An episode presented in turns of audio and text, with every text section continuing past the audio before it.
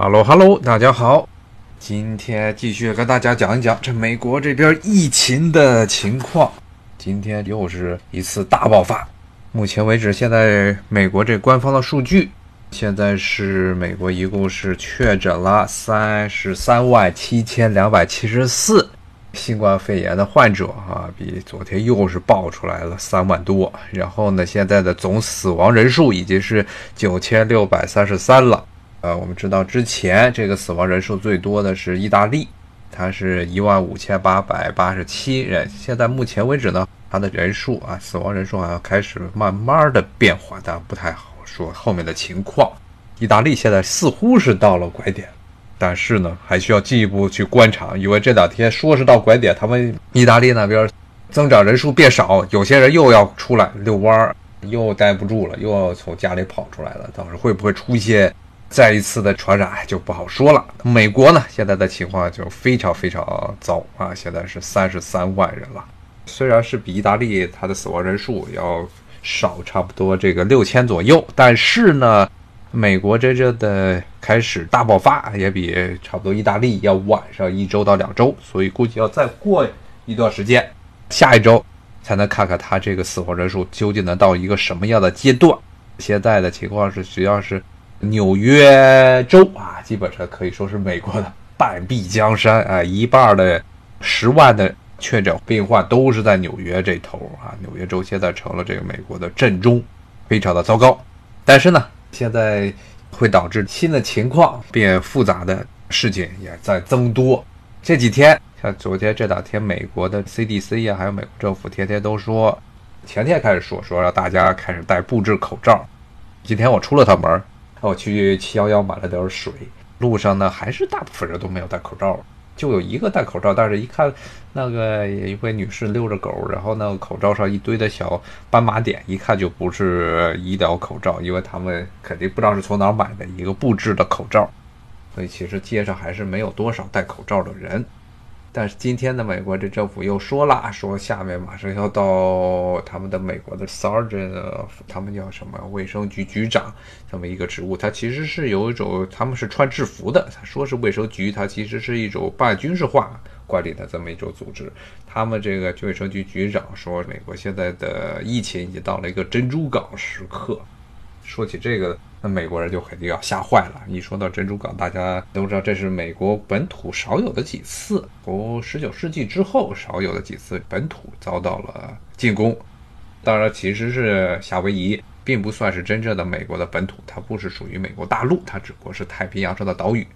但是呢，因为这种情况，珍珠港，然后九幺幺，基本上就是这么一种感觉。它意思就是说，说这个后面会死很多人。因为确实是从现在目前的这确诊数目，还有这纽约那一个地方呀，还有包括很多其他的芝加哥啊、西雅图这些地方的情况来看，下面一些现在是属于还是属于就诊人数啊、住院人数不断增长的一个时间。下面一几周呢，肯定是很多人就会撑不住了。尤其是昨天我在直播中跟大家说的这些什么基础病啊，这些有什么高血压呀、糖尿病，这些人都有可能要出事儿。那不可能马上出事儿，但是一旦出事儿，那都是死亡。所以卫生局局长说，下面一周是什么关键时刻？好像他们的福奇也在那说说，这个下面可能美国的或病例增长的拐点是下周。现在目前为止，现在还是看不出来呀。他这其实也是在给大家啊打气啊。从现在目前来看，这是一个标准的指数性增长，蹭就上去了。看看下面一步，他们究竟会到一个什么程度？现在真的不好去判断。但是呢，可以有一点是肯定的：现在美国人其实还有很多各种原因，造成了现在美国的疫情还没有彻底的政府啊，从联邦政府到地方政府还没有彻底的把这些居家令啊，其实应该都搞戒严了这种事情，封城啊这些事情做到底。前两天因为各种原因，因为美国它的中央和地方之间的关系，原来也在直播中跟大家说了，比中国要复杂的多，非常非常复杂。那么呢，美国这边现在又多了一个比较头疼的问题啊，这几天，今天是一个周日，这个周日啊，在美国来说是一个很重要的周日，非常非常重要的周日，因为美国是一个基督教国家啊，绝大部分的人都是基督教徒，而且美国是这个西方发达国家中信徒比例还有常去教堂的人数的比例最高的这么一个国家啊。它这个国家其实从某种角度来说，是一开始就是宗教立国，基督教。今天呢是基督教重要的一个节日，是棕榈星期日 （Palm Sunday），棕榈周日。为什么这个周日非常重要呢？在基督教中啊，下面马上就要到了基督教最重要的一个节日——复活节之前的圣周 （Holy Week）。Holy Week 这一周呢，基本上就是这些绝大部分。美国的这些正统的基督教派啊，无论是这个天主教啊，什么路德宗啊、归正宗啊，还有这个圣公会啊、长老会啊，这些各种各样的基督教派，他们都要庆祝的这么一个节日。因为复活节其实是在基督教中最重要的节日啊，它象征着是基督最大的一个神迹。那么这个棕榈星期日呢，就是标志着圣周的开始啊，圣周一结束就到了复活节，复活节是下周日。为什么叫棕榈星期日呢？就是因为这一天，据说按照这个圣经里的说法，就是这个耶稣在这一天进入了耶路撒冷城，所以是一个非常重要的日子。所以呢，美国很多地方的教堂今天又出现了大批的人前去教堂做礼拜的场景。特别是我昨天，呃，大家提到过的路易斯安那州呢，不是在孝良这个地方，而在稍微。北一些的这巴顿鲁日，巴吞鲁日这个地方，它周边有很多的非常非常狂热的这个基督教徒，他们今天都去那些教堂做礼拜。好像有一个他们当地最著名的一个啊新教的这么一个牧师搞的这么一个教堂，里面又坐了一千来人。这个牧师在美国非常有名儿，他经常上电视，然后到处去做布道。还要去告美国政府，说美国的各级政府的禁足令让信徒呢没有人身自由。说与其在什么家里跟蹲牢一样，不如应该让他们能够享受人身自由。要是人身自由，就是去教堂做礼拜。当然，他对外宣称是在教堂之中，什么人们都保持着是 social distance。社交距离，也就是所谓的这个六英尺这么远的一个距离，是不是？能做到？我怀疑啊，这个是一千多人进一个教堂，很难以做到这种情况。而且最关键的是，这不是？社不社交距离的，你那个教堂是一个非常封闭的空间。去过教堂的人都知道，他那个教堂里基本上一关上门，咔叽，啥都没有，就是一堆的人在那里不停的交换着空气。你呼出来的，从肺里呼出来的气到别人的嘴里，再从别人的嘴里倒到别人的嘴里。是最重要、最重要的一种，在美国来说最重要的一种传播啊新冠肺炎的方式。之前如果听过我之前直播的节目的听众可能都知道，像华盛顿，当时最早的一次这个群体大爆发，就是前一段时间他们华盛顿那有个教堂圣公会的一个教堂里面出来了大爆发，又是一个周日，他们那个牧师是得了病，然后还带病来做所谓的圣餐圣餐礼，这是弥撒。按照天主教的说法，就是弥撒，那他们是圣公会，但是仪礼上是很像的这么一个东西。关键呢，去卓尔烫、华盛顿、卓尔烫、乔治敦这个圣公会教堂呢，都是有权有势的白人老头儿啊，一下全中彩了。然后第二天，咔，这个华盛顿市政府就说说这个华盛顿进入紧急状态，因为确实是把他们很多重要的人物都有可能要传染。而且呢，如果大家看之前的这些新闻报道，都知道，尤其是教堂这些地方呢，因为人数非常多，都是在一个密闭的空间中，基本上成为了很多国家这个群体性传染的一个范例。比如说韩国，前一段时间各种各样的教派，包括日本也是出现这种情况，都是群体做礼拜，完蛋了。而且呢，这个月啊。非常糟糕的一点就是这个月正好是基督教中最重要的一个月。刚才跟大家说了，这个复活节是基督教中最重要的节日，大家可能有一些误解，以为是圣诞节是基督教中最重要的节日。那其实基督教徒啊，他们一般对圣诞节看重程度不如像复活节，因为复活节相当于耶稣最大的神迹，但是圣诞节只不过是耶稣降临人间。复活节之前的这整个一个月都是。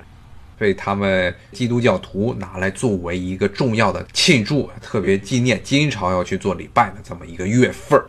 从三月初开始就是这个样儿。三月初的话，基本上每周的这个周日的那一个弥撒，或者如果是天主教的弥撒，如果是别的教，都是他们的圣餐礼。都是人声鼎沸啊，万人群聚的这么一个情况，所以非常非常易于新冠肺炎的传播。所以看美国这个月大爆发，很多人可能都是在三月初就开始去做礼拜，一做礼拜就完蛋了。也主要这个月还是他们的大斋月，有点类似于穆斯林的斋月，但是跟穆斯林的斋月还不太一样。穆斯林斋月是白天不能吃饭，他们是不能吃肉。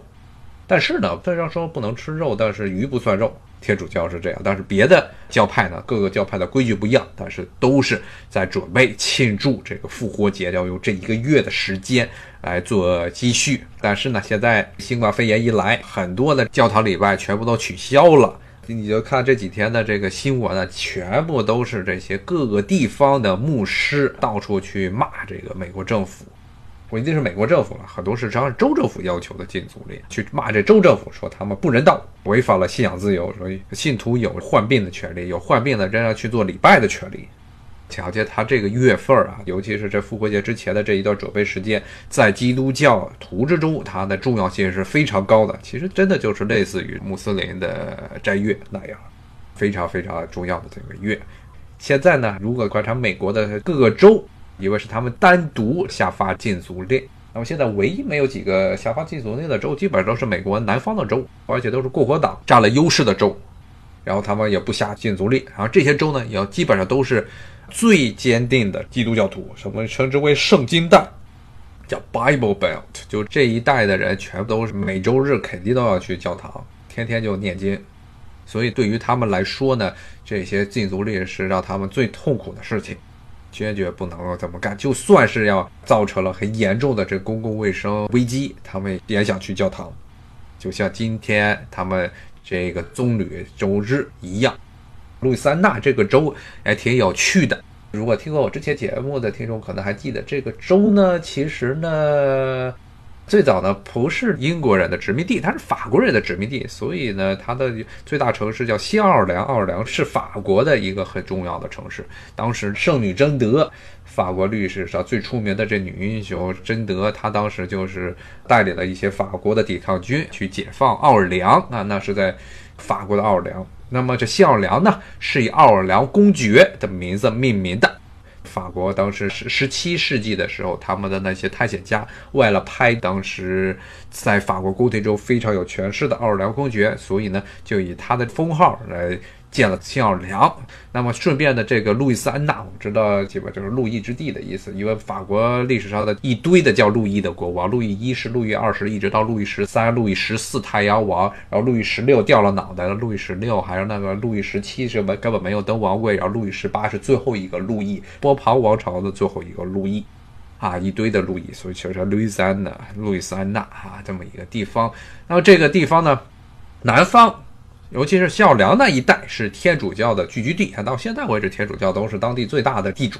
那么北边呢，这个城市啊比较特殊的原因是，这个城市正好是在密西西比河，美国最重要一条货运航线，哎呀，黄金航线，它的重要性相当于咱们中国的长江，它的入海口快到入海口的地方，类似于咱们现在中国这个苏州，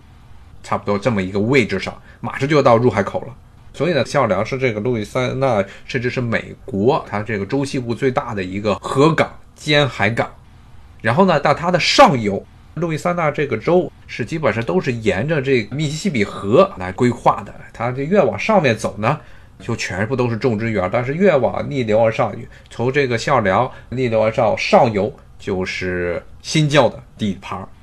新奥良这个地方是天主教的地方，而他这个上游的这些新教徒基本上都是美国这些最狂热的基督教徒，都是在这一片。因为它旁边，包括它甚至辐射到它旁边的什么阿拉巴马呀、北边的密苏里呀，还有西边的这德克萨斯这么一带。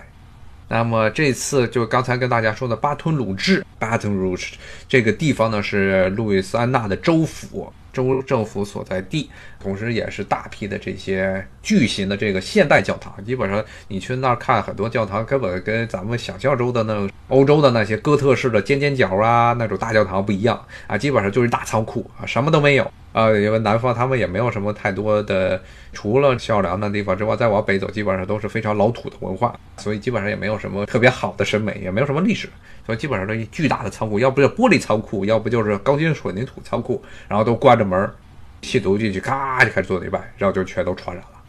Baton Rouge 顺便说说，Baton Rouge 其实也是一个法语，法语是红棍子的意思。一听这名字你就知道它肯定不是英语。要是英语的话，不是什么什么顿啊，什么什么维尔啊，这些基本上都是英语的地名，比如华盛顿。比如说 Alexandra 北边的 Arlington 啊，一听到这个一塔什么什么顿呐，还有什么 Louisville，还有什么 Nashville 这些地方，一听这些都像是英国式的英语的称呼。但这 Baton Rouge 这个词是典型的法语，Baton 就是棍子，然后 Rouge 是是红棍子啊。据说是当时好像法国最早的这些探险家沿着密西比河逆流而上的时候，看见那边的印第安人部落，它周边的这领地里都插着红色的棍子，所以叫红棍子。现在就成了路易斯安那的州府啊，红棍子、红棍子的这一堆的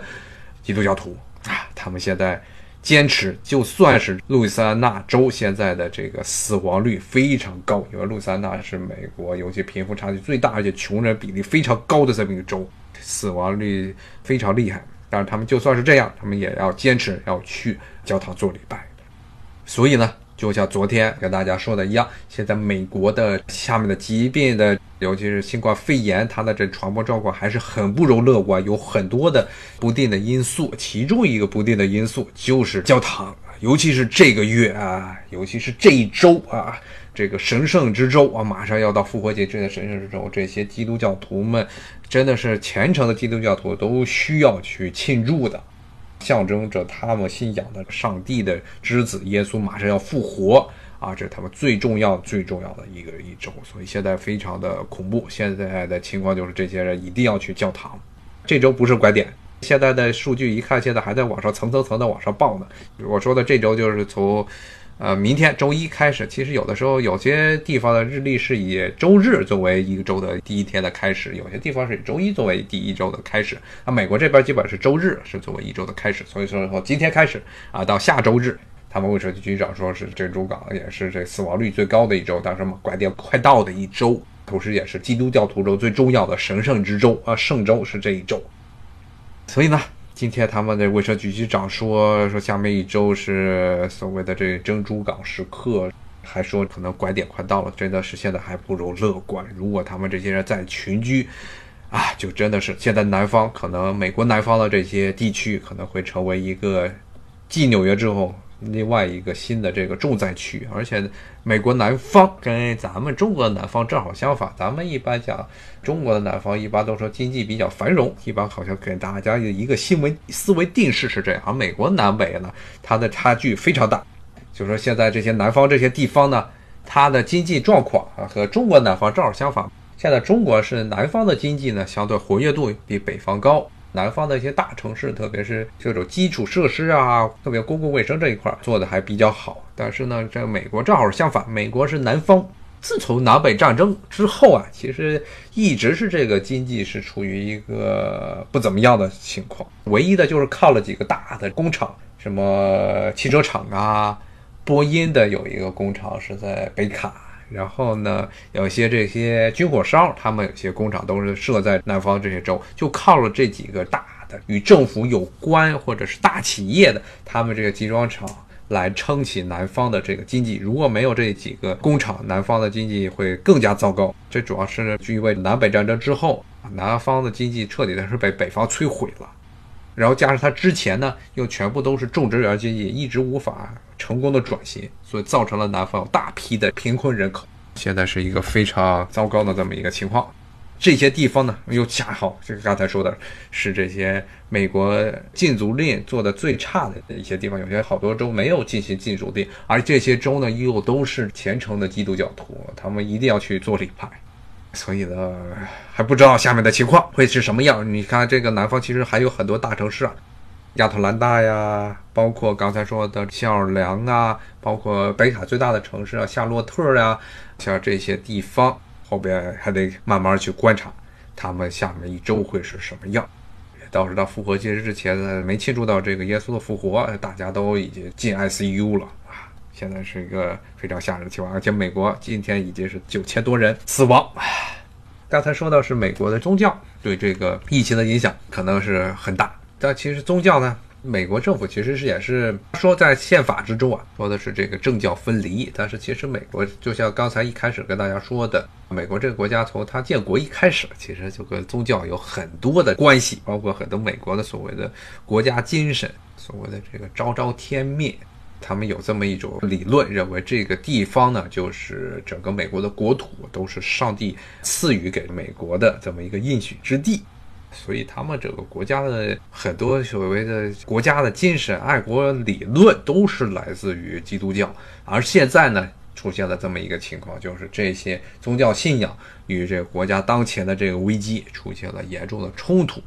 后面会是什么样子，真的是很难说。不过呢，比较好的一点是在我这华盛顿这边，现在的所有的这些教堂都是严格的禁止，暂时就不做礼拜了。华盛顿这边有美国最大的教堂——国家大教堂，现在也是他们周日也不做这个圣餐礼了。然后天主教堂好像这些也不做了。当然，这也是跟这个地区的人的受教育程度还有社会地位有很大关系。一般这边的人呢，基本上都是属于中高收入者。然后呢，相对接受的教育比较好，而且最重要的一点都是怕出事儿，所以呢，一说要禁足，大家就乖乖的待在家里了。当然也不是全待在家里，时不时的还溜出去去买一点啤酒啊。基本上大家去七幺幺，主要的目的都是去买酒、买啤酒啊，都是提溜着一一提儿六瓶的那种啤酒往外拎儿。他们在家里窝久了，主要是到跑出来，一个遛狗，一个就是买酒。现在除了这些之外呢，基本上华盛顿这边做得好，南方的这些地方真的是这个从教育程度也比较差，他们还都是狂热的这些基督教徒，所以很难控制住。我忘记给大家看了今天我这儿的情况，华盛顿今天其实也是不是非常乐观，因为今天我们华盛顿市区这边确诊人数也是超过一千了，现在正好是一千零二人。华盛顿它的市区只有八十万人，但周边的几个县，每个县都有好几十万甚至一百万的人口啊！希望这出门不要中子招啊！我看今天差不多就说到这里了，哎呀，谢谢大家的关心，我们明天同一时间啊继续的聊聊美国的疫情情况，而且明天又是工作日开始了，这美国股市啊，包括各种经济活动要开始，虽然现在严重受到了美国的疫情的冲击。我们看看明天美国政府还有美国的经济会有一个什么样的状况？比如说现在的股市，周五收盘的时候是跌了三百六十点，看看周一的时候会变成什么样子。好，今天我就跟大家聊到这里，拜拜。